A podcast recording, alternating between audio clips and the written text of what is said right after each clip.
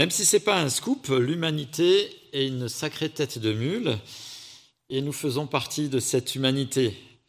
Euh, si on regarde bien, les maux, les affres, les problèmes qu'elle traverse ne conduisent visiblement pas à beaucoup d'interrogations.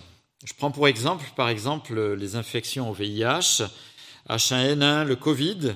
Qu'ont-ils ou qu'ont-elles appris à l'humanité? Légitimement, ben, on va chercher des parades pour essayer de soigner les personnes atteintes, mais quelle remise en question profonde euh, ces euh, infections ont-elles initié Le souci numéro un avec le Covid était de reprendre la vie d'avant.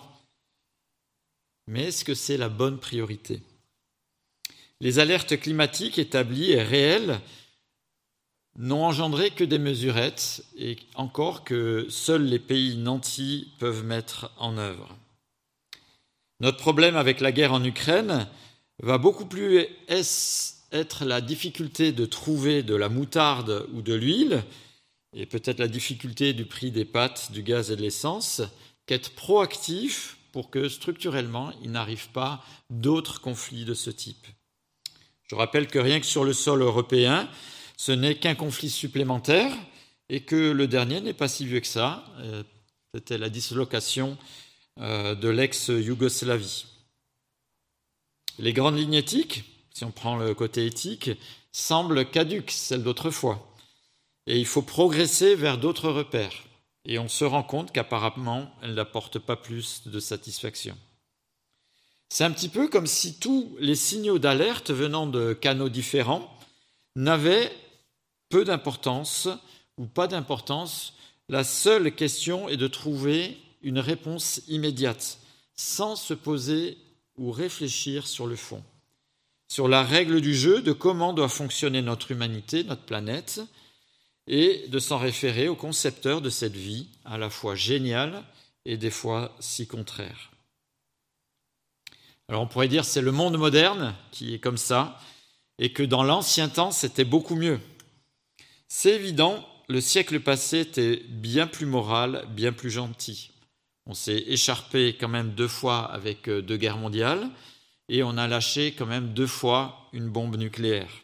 Et que dire euh, des guerres sans fin sur les décombres de la décolonisation ou euh, de la guerre froide C'était pas mieux avant. Je ne sais pas si c'est rassurant, mais déjà au temps biblique, c'est exactement les mêmes schémas qui se sont répétés. Et Dieu, dans son immense patience, a conduit des prophètes à alerter, à inviter vraiment à réfléchir pour s'humilier et se repentir, à faire appel à l'Éternel, à goûter avec lui à une vie différente qui a déjà une répercussion dans la vie ci-bas. Parce que c'est évident si d'une manière continue, l'humanité s'entête à faire l'inverse de la logique de Dieu, il arrivera, et c'est certain, un moment où Dieu tirera conclusion des choix de l'humanité et en même temps conclusion des choix des personnes, de leurs choix qu'ils ont faits d'une manière individuelle. Et à de fréquentes occasions, l'Éternel a montré à son peuple et aussi aux nations environnantes qu'il tire conclusion de l'éloignement et de l'endurcissement à pécher délibérément contre lui. Alors pour Israël, avec les déportations, on le voit avec la, suite de, la période des, rois, mais on le voit aussi avec les autres nations, par exemple l'Exode, la conquête de Canaan, la période des juges, où Dieu intervient aussi vis-à-vis -vis des autres nations. Mais ce qu'on peut noter, c'est que la justice de Dieu est toujours liée à un temps de salut. Alors temporel pour euh, le peuple d'Israël, avec des périodes de paix qui ont été euh, évidentes, mais toujours il y a aussi ce regard avec une conclusion de euh, justice et de temps de salut, conclusion finale éternelle pour l'humanité. Et c'est le propos du livre de Joël que je vous invite à regarder ce matin, dont le prophète Joël, dont on ne sait pas grand-chose. On ne sait pas exactement quand il a exercé son ministère. Et ça donne en fait à son euh, euh, message une portée universelle. On ne sait pas si Joël a écrit avant la déportation ou après la déportation d'Israël et de Juda. Et donc, le message qui était adressé, bien sûr, en tout premier au peuple d'Israël euh, dans l'Ancien Testament, est aussi un message qui s'adresse à l'ensemble de l'humanité et pour nous maintenant. Alors, pour trouver le livre de Joël, c'est assez simple, c'est à la fin de l'Ancien Testament, dans la série des petits prophètes, il y a Daniel, Osée et Joël, c'est un des premiers euh, de ces dix petits prophètes. Vous allez remarquer qu'à la lecture, il est fait mention d'invasion d'insectes. Et au final, on ne sait pas trop si c'est en vrai, si c'est une image pour parler des invasions qui euh, ont eu lieu par les nations environnantes ou s'il y a une invasion d'insectes qui rappelle les invasions ennemies ou qui euh, préfigurent les invasions ennemies qui arriveront par la suite. Très certainement qu'il y a un petit peu des deux. Alors on n'est pas trop euh, confronté à des invasions d'insectes ici en Europe. C'est plus fréquent dans les pays chauds, en Afrique en particulier. Et j'ai eu plusieurs fois des euh, échos de missionnaires qui euh, ont été confrontés à cela. Et la seule chose à faire quand il y a une invasion d'insectes, c'est fuir. Mon père, qui a eu l'occasion d'être missionnaire en Afrique, a rencontré une personne qui avait un animal euh, qui était attaché au pied de son lit. Et au milieu de la nuit, s'est rendu compte qu'il y avait quelque chose qui n'allait pas. Et en fait, il y avait une invasion de fourmis. Le pauvre animal avait été dévoré dans son sommeil par les fourmis. Lui a pris ses jambes à son cou et s'est enfui aussi pour ne pas subir le même sort. Donc quand il y a une invasion d'insectes, et ce sera euh, ce qui est euh, noté ici, il ne reste plus rien. Tout est nettoyé. Et d'ailleurs, euh, même dans la Bible, on a un écho de ce, que provoquent ces invasions d'insectes. La huitième plaie euh, qui arrive en Égypte, euh, déclenché par l'Éternel par le biais de, Moïse, pour faire réfléchir euh, Pharaon à laisser partir les Hébreux, et quelque chose de spectaculaire. Et je note que c'est la huitième. Il y a comme une sorte de crescendo, on pourrait dire, dans ces différentes plaies, et elle arrive plutôt vers la fin, ce qui montre combien les invasions d'insectes étaient quelque chose de redoutable. Si je lis en Exode chapitre 10 verset 3, Moïse et Aaron allèrent trouver le Pharaon et lui annoncèrent, Voici ce que dit l'Éternel, le Dieu des Hébreux. Jusqu'à quand refuseras-tu de t'humilier devant moi? Laisse partir mon peuple afin qu'il me serve. Si tu refuses de laisser partir mon peuple, je ferai venir demain des sauterelles sur tout ton territoire. Elles recouvriront la surface du sol si bien que l'on ne pourra plus le voir. Elles dévoreront tout ce qui n'a pas été touché, ce que la grêle vous a laissé. Elles dévoreront tous les arbres qui poussent dans vos campagnes. Elles rempliront tes maisons ainsi que celles de tous tes serviteurs, celles de tous les Égyptiens. Tes parents, tes grands-parents n'ont rien vu de pareil depuis qu'il existe jusqu'à aujourd'hui. Moïse se détourna du Pharaon et sortit de chez lui. Les serviteurs du Pharaon lui dirent Jusqu'à quand cet homme sera-t-il un piège pour nous? Laisse partir ces gens et qu'ils servent l'Éternel, leur Dieu. Ne vois-tu pas encore que l'Égypte court à sa perte? Donc les invasions récentes d'insectes dans le texte de Joël sont le support pour rappeler les invasions militaires auxquelles Israël a été confronté ou va être confronté. Et donc, c'est pour cela que Joël l'utilise euh, pour rappeler que ces moments terribles euh, sont un moment justement où le peuple d'Israël doit réfléchir, revenir à l'Éternel, se repentir et réellement montrer les fruits de la repentance. Alors je vous invite à lire Joël chapitre 1 et verset 1, le début du euh, livre de Joël. Joël chapitre 1, verset 1. Vous allez voir qu'on sait peu de choses sur ce Joël. La parole de l'Éternel adressée à Joël, fils de Pétuel. Écoutez ceci, anciens. Je rappelle que anciens dans la Bible, ce n'est pas des personnes âgées, mais les responsables de la cité euh, qui euh, était nommé ainsi. Écoutez ceci, anciens, prêtez l'oreille, vous tous habitants du pays. Est-il déjà arrivé quelque chose de pareil durant votre vie ou celle de vos ancêtres? Racontez-le à vos enfants et que vos enfants le racontent à leurs enfants et leurs enfants à la génération qui suivra.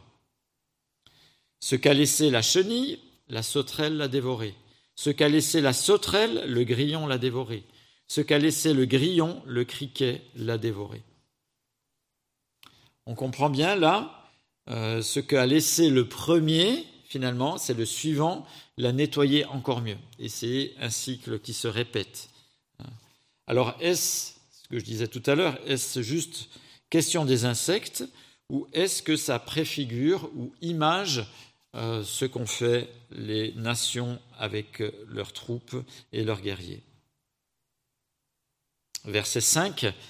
Réveillez-vous, ivrognes, et pleurez, vous tous, buveurs de vin. Lamentez-vous, parce que le vin nouveau vous est enlevé de la bouche. En effet, un peuple est venu fondre sur mon pays. Il est puissant et innombrable. Il a les dents d'un lion, les mâchoires d'une lionne. Ça, c'est une image qui rend compte de la férocité. Verset 7. Il a dévasté ma vigne, il a ravagé mon figuier, il l'a euh, dépouillé, abattu. Les rameaux de la vigne ont blanchi. Lamente-toi comme la jeune femme s'habille, qui s'habille d'un sac pour pleurer le fiancé de sa jeunesse. Les conséquences de ces dévastations font qu'il ne devient plus possible même de célébrer le culte dans le temple euh, pour le peuple d'Israël. C'est un petit peu comme nous, quand on a vécu l'arrivée du Covid et la fermeture des lieux de culte. Et d'ailleurs, dans l'histoire de euh, notre association d'église, euh, qui a commencé début des années 1900, avec un énorme réveil, et ce réveil a été arrêté brutalement en 1917 euh, et 1918, pas à cause de la guerre, mais à cause de la grippe espagnole. Et euh, c'est étrange que 100 ans après, on a eu le même type d'alerte et euh, que c'est finalement un virus qui a aussi perturbé le fonctionnement de nos églises. Mais il est intéressant de noter qu'après la grippe espagnole, qu'est-ce qui est venu comme grand mouvement dans la société des années 1920. Et euh, c'est les années folles qui sont euh, le mouvement qui est arrivé après la Première Guerre mondiale et après la grippe espagnole. Comme quoi, on voit que la manière d'agir dans les années 1900 ou dans les années 2000, euh, finalement, se ressemble énormément. Finalement, le décor change, les moyens changent, mais l'humanité a vraiment tendance à faire toujours les mêmes choses. on va continuer à lire et regardons les conséquences pour la tenue du culte. Joël chapitre 1 verset 9. Les offrandes végétales et liquides ont disparu de la maison de l'Éternel. Les prêtres, les serviteurs de l'Éternel sont dans le deuil. Sont dans le deuil. Pourquoi ne peuvent-ils plus faire d'offrandes végétales?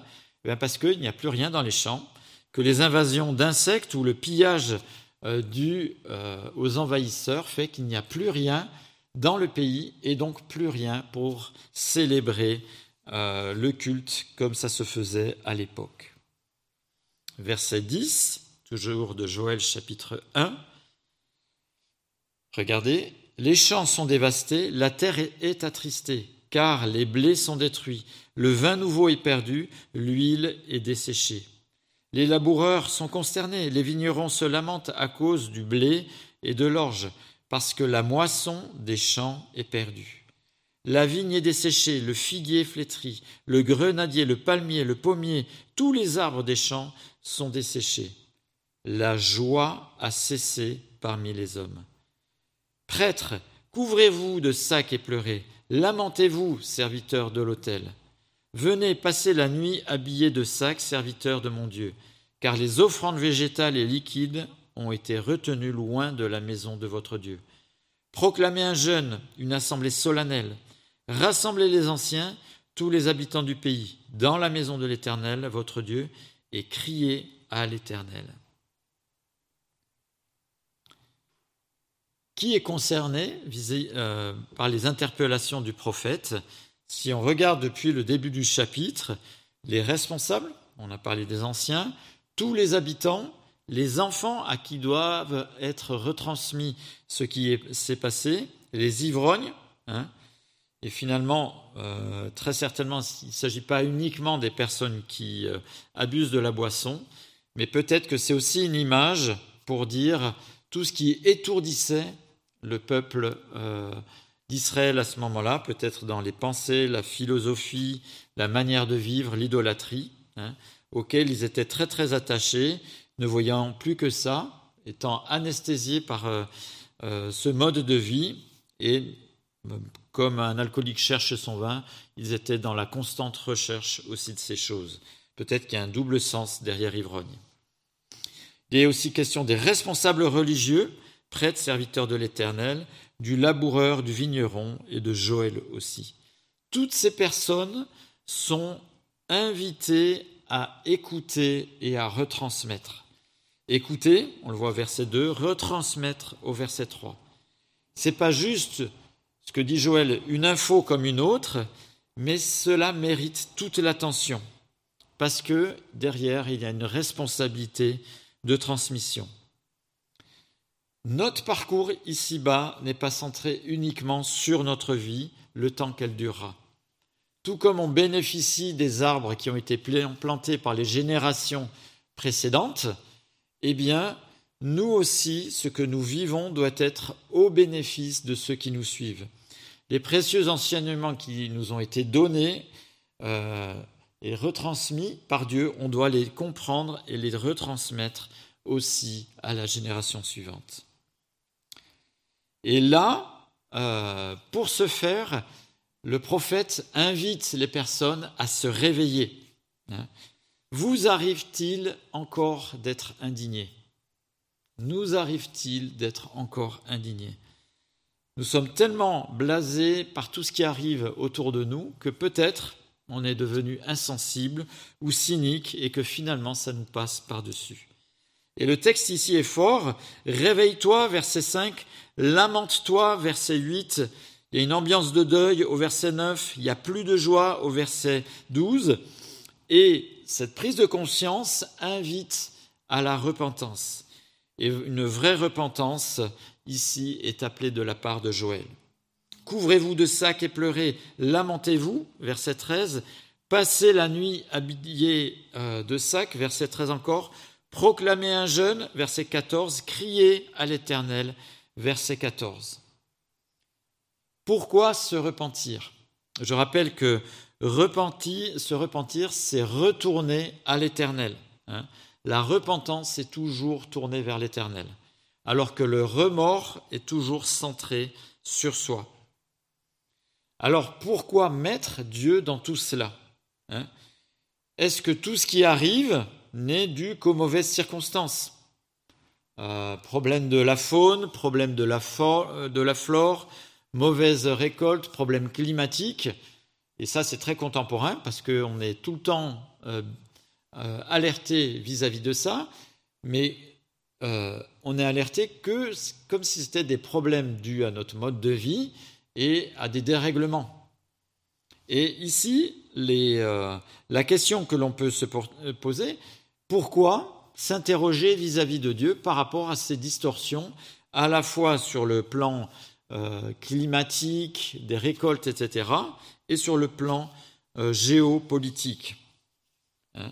Ben, Regardez la suite, le verset 15 euh, de Joël chapitre 1, qui euh, concerne le temps effectivement de Joël, mais qui nous invite aussi à réfléchir pour notre temps à nous aussi. Joël chapitre 1, verset 15, Quel jour terrible. Oui, le jour de l'Éternel est proche, il vient comme une dévastation décidée par le Tout-Puissant. Je vais relire, regardez le verset 15, Quel jour terrible. Oui, le jour de l'Éternel est proche, il vient comme une dévastation décidée par le Tout-Puissant.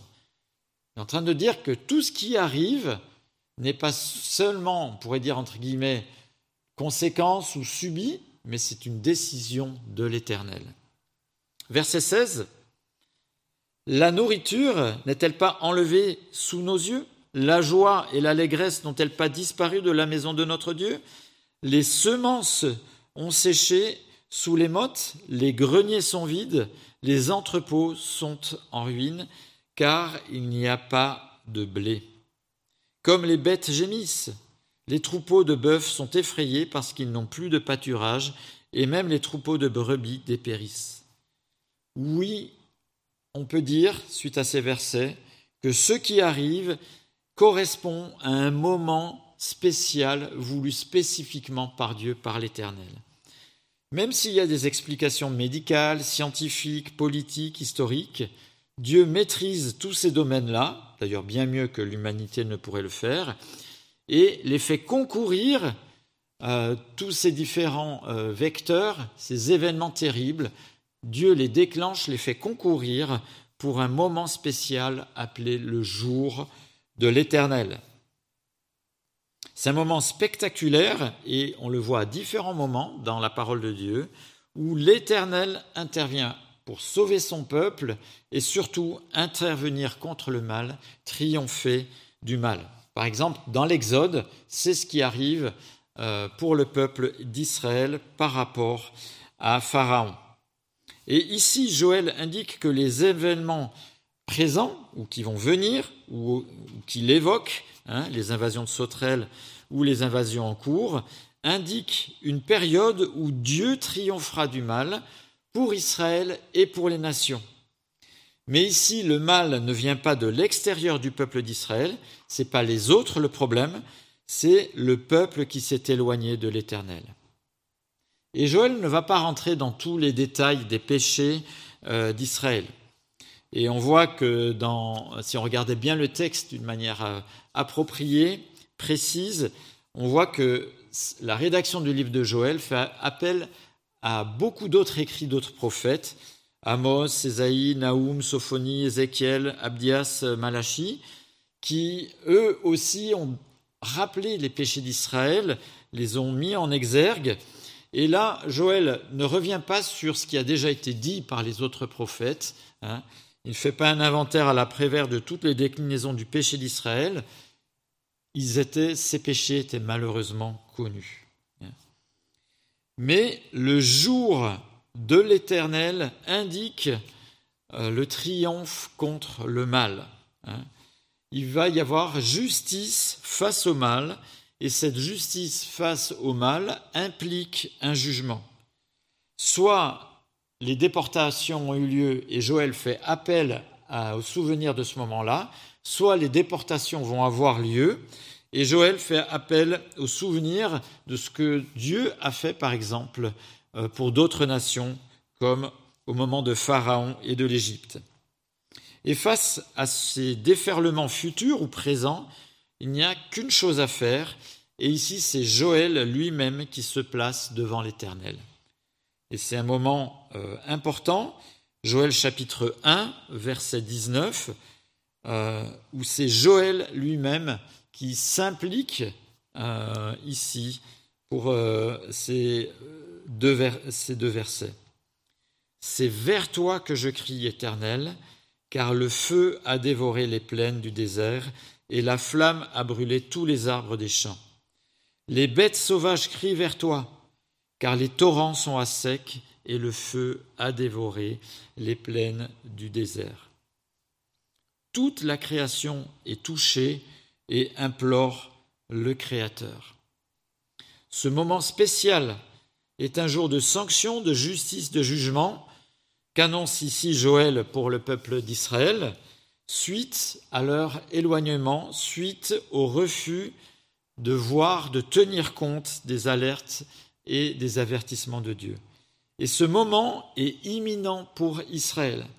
Et la description qu'en fait Joël montre, image euh, les, les invasions effroyables qui ont touché ou qui toucheront Israël.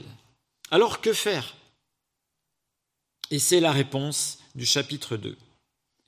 Et ce qu'il y a de beau, si on regarde bien la manière dont est écrit le livre de Joël, c'est que le chapitre 2 est presque écrit en miroir par rapport au chapitre 1. Il va être question d'invasion, semblable à celle aux sauterelles, mais cette fois-ci, on comprend bien que c'est des invasions militaires implacables.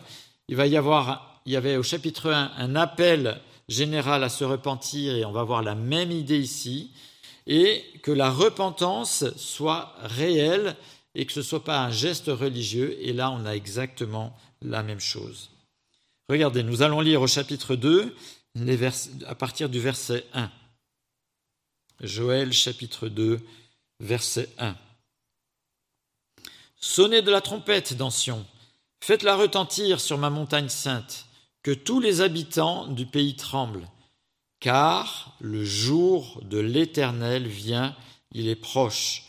Jour de ténèbres et d'obscurité, jour de nuages et de brouillard, il vient comme l'aurore qui se déploie sur les montagnes. Voici un peuple nombreux et puissant, il n'y en a jamais eu et il n'y en aura jamais de pareil de génération en génération. Devant lui, un feu dévorant, derrière lui, une flamme brûlante. Et pour vous qui êtes lecteur de la parole de Dieu, cette image est plutôt attribuée au peuple d'Israël dans le désert qui était guidé par Dieu au travers justement de la nuée ou de la flamme de feu. Et Dieu utilise le même langage pour dire qu'il va conduire les nations extérieures pour venir châtier Israël. Toujours au verset 3. Avant, le pays était comme un jardin d'Éden, et depuis, c'est un désert affreux, rien ne lui échappe. Allez voir, on dirait des chevaux, ils courent comme des cavaliers, à les entendre, on dirait un bruit de chars sur les sommets des montagnes où ils bondissent. On dirait le pétillement d'une flamme de feu quand elle brûle la paille. C'est comme une armée puissante qui se prépare au combat. Devant eux, les peuples tremblent, tous les, les visages pâlissent.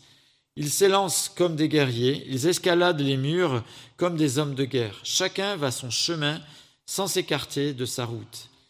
Ils ne se bousculent pas les uns les autres, chacun garde son rang. Ils se précipitent au travers des projectiles sans arrêter leur marche. Ils attaquent la ville, courent sur les murailles, montent dans les maisons, entrent par les fenêtres comme un voleur. Devant eux, la terre tremble, le ciel est ébranlé, le soleil et la lune s'obscurcissent et les étoiles perdent leurs éclats. L'Éternel fait entendre sa voix à la tête de son armée, car son camp est immense et celui qui accomplit sa parole est puissant. Oui, le jour de l'Éternel est grand, il est terrible, qui pourra le supporter? Comme l'eau lors d'une crue, euh, rien ne l'arrête, elle envahit tout et elle inonde tout. Et là, les armées d'invasion sont aussi de même irrésistible. Hein. Et ces armées, ces envahisseurs sont le bras armé de l'Éternel, comme on vient de le voir au verset 11. Hein. Dieu est à leur tête. Et d'entendre ça pour le peuple d'Israël à l'époque, c'est quelque chose qui est sidérant.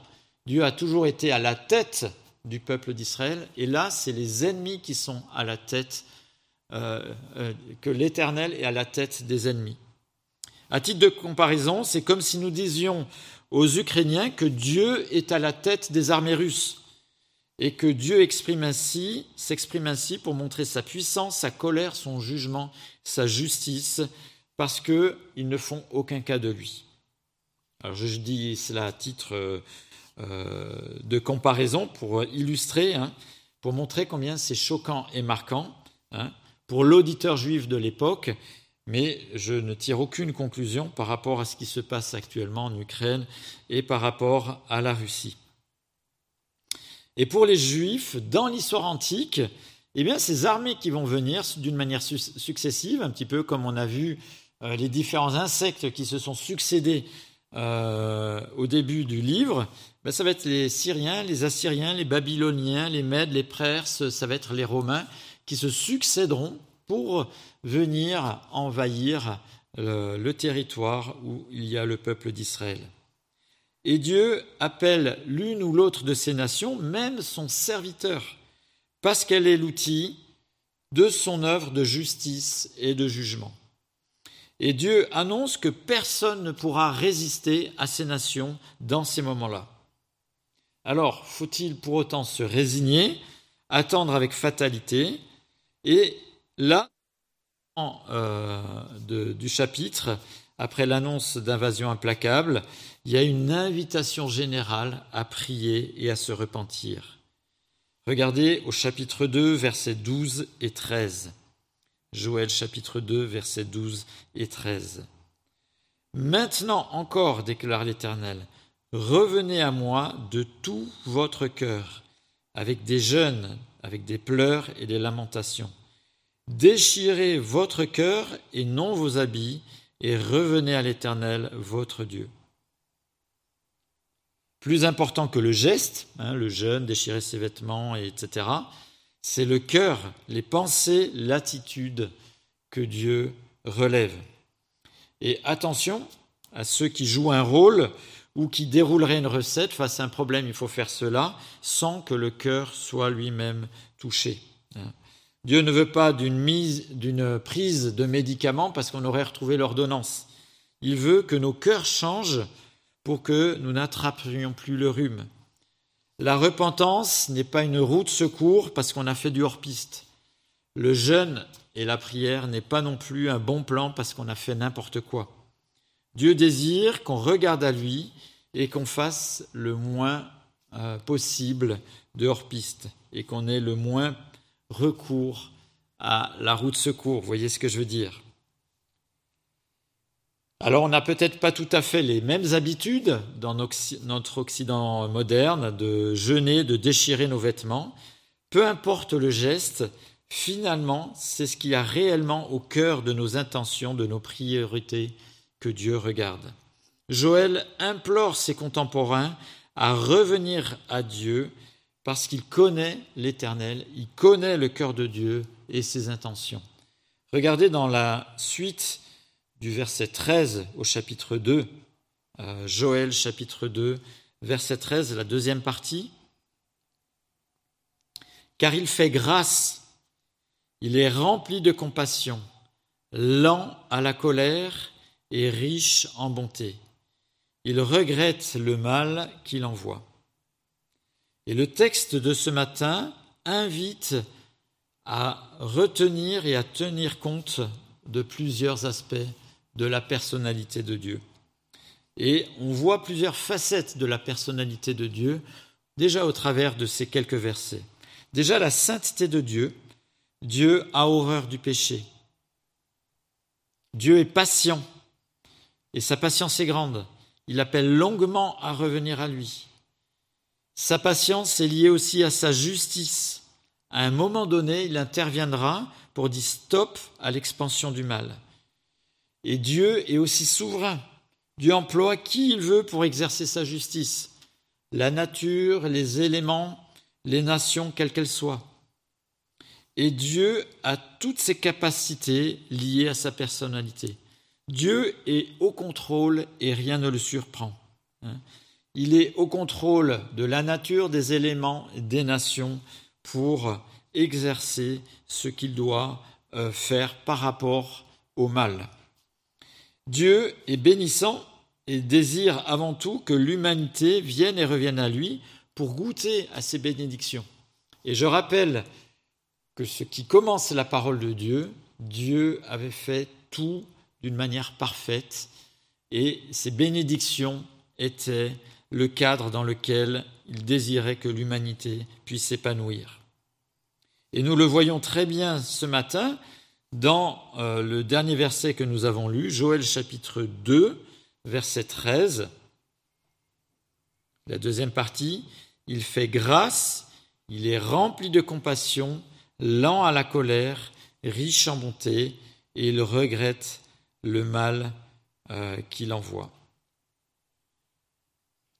On a vu la personnalité de Dieu au travers de ce passage. Ça renvoie aussi pour nous euh, certaines choses sur lesquelles on est appelé euh, à réfléchir.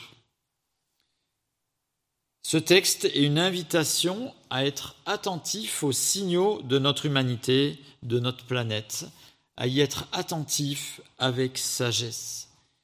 Les exemples bibliques que nous lisons dans la Bible, l'histoire même actuelle, montrent avec régularité les abus de l'humanité et les abus de certains, qui démontrent que la rébellion euh, des hommes est toujours là. Mais cette rébellion aura une fin tragique.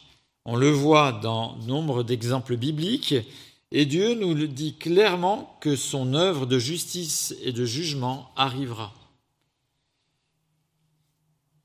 Des fois, euh, même dans la Bible, il n'y a pas cette relation de cause à effet, mais in fine, hein, on voit que Dieu annonce que son œuvre de justice et de jugement aura lieu. Dieu nous invite à être attentifs. Plus que toute autre génération, certainement dans l'histoire de l'humanité, notre génération, euh, nous sommes informés de ce qui se passe autour de nous, voire même surinformés de ce qui se passe dans le monde. Là n'est pas notre souci. Mais sommes-nous éveillés et attentifs spirituellement parlant au regard de ce qui se passe autour de nous? Ou suivons-nous bêtement les analyses, les décryptages euh, de ces événements uniquement par la voix des médias, comme si c'était parole d'évangile? Les médias sont déchus et ils véhiculent l'information avec des intérêts qui leur sont propres. Et même l'inverse des médias véhicule aussi euh, l'information euh, avec des intérêts qui leur sont propres et eux aussi sont déchus. Mais par rapport à ça, par rapport à l'information que l'on reçoit, Dieu donne à ses enfants en Christ le Saint-Esprit pour comprendre euh, sa parole, être nourri de sa sagesse pour réfléchir, penser, agir en fonction de Dieu et avec lui et que face à toutes les informations qui nous viennent, que nous puissions les décrypter avec l'aide de Dieu. Et surtout que ça nous réveille de notre torpeur qui pourrait nous faire croire que notre monde occidental, ben finalement, n'est pas si loin euh, de ce que euh, l'Évangile demande. Non, nous sommes tout autant dans un monde déchu que les autres personnes dans l'histoire ou à d'autres endroits de la planète. Et nous avons la même tendance à exprimer le mal que les autres personnes sur la planète ou que les autres personnes dans l'histoire de l'humanité. Qu'on puisse être attentif, réveillé et éveillé avec l'aide de Dieu.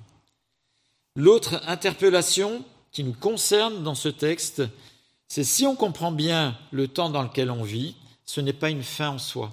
Si Dieu nous aide à comprendre ce qui se passe et ce qui nous attend, ce n'est pas une fin en soi. Nous avons une responsabilité à retransmettre de génération en génération. Et on peut dire merci à la génération euh, qui nous a précédés, celle qui a été avant, qui ont été l'outil de Dieu pour que nous soyons là ensemble ce matin. Mais nous, sommes-nous dans une démarche de transmission? Où est-ce que ma vie s'arrête à notre petite vie chacun pour soi, et finalement, pas Dieu pour tous. Autre appel dans ce texte, démarche de repentance. Je rappelle que le but de la repentance, c'est de revenir, s'orienter vers Dieu, se focaliser sur Dieu en toutes circonstances. réellement, hein, passe-t-il euh, juste euh, culte, offrande, groupe de maison, parce que ça fait partie des habitudes, mais parce que c'est l'ADN de notre vie. Est-ce qu'on est dans cette démarche où on est orienté vers Dieu hein? Et si on est orienté vers Dieu, si notre vie est orientée vers Dieu, eh bien, à la fois on comprend les moments de bénédiction et de grâce que nous déverse largement, et on peut le remercier et l'adorer pour ça, mais on comprendra d'autant mieux les moments où par mon, humanité, ma déchéance, ou par le fait que je suis lié à ceux qui m'entourent, eh bien, on vit les conséquences de la rébellion de l'homme, de l'humanité vis-à-vis de Dieu. Ce qui nous donne d'être serein et que en toute chose, même si c'est difficile, euh, dans les coups durs, Dieu nous donne sa paix parce qu'on comprend pourquoi nous vivons cela. Alors, dans quel domaine suis-je le plus défaillant? Est-ce le fait que je suis inattentif aux signaux de notre humanité, que les infos n'éveillent aucune préoccupation spirituelle? Est-ce le fait que je ne suis pas éveillé spirituellement, c'est-à-dire anesthésié par le prêt-à-penser euh, de notre société, sans analyse via la sagesse divine. Est-ce que j'agis en fonction des médias ou est-ce que j'agis en fonction de Dieu? Au niveau de la transmission, est-ce que je suis individualiste sans me soucier de la génération qui suit? D'ailleurs, la question qu'il faudrait se poser, à qui suis-je en train de transmettre en ce moment? Et quatrième point, il était question de repentance. Ma connexion à Dieu est, importante dans mon programme ou est-ce lui qui fait mon programme? Est-ce que ma connexion à Dieu est importante dans mon programme, c'est-à-dire que Dieu a une place quelque part dans mon programme, ou est-ce Dieu qui fait mon programme? Et sans dire à long de la place que nous réservons à l'Éternel au quotidien. Bonne semaine à chacun.